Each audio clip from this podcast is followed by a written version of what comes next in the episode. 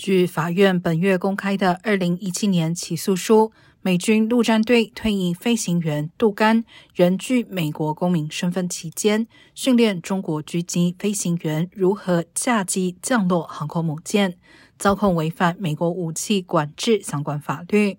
他十月在澳洲被捕后，一直遭到羁押。澳洲已经批准将杜甘引渡到美国，案件定于明年一月移交地方法院。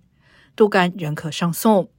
杜甘的委任律师曾经表示，杜甘已经放弃美国公民身份，并且否认违反任何法律。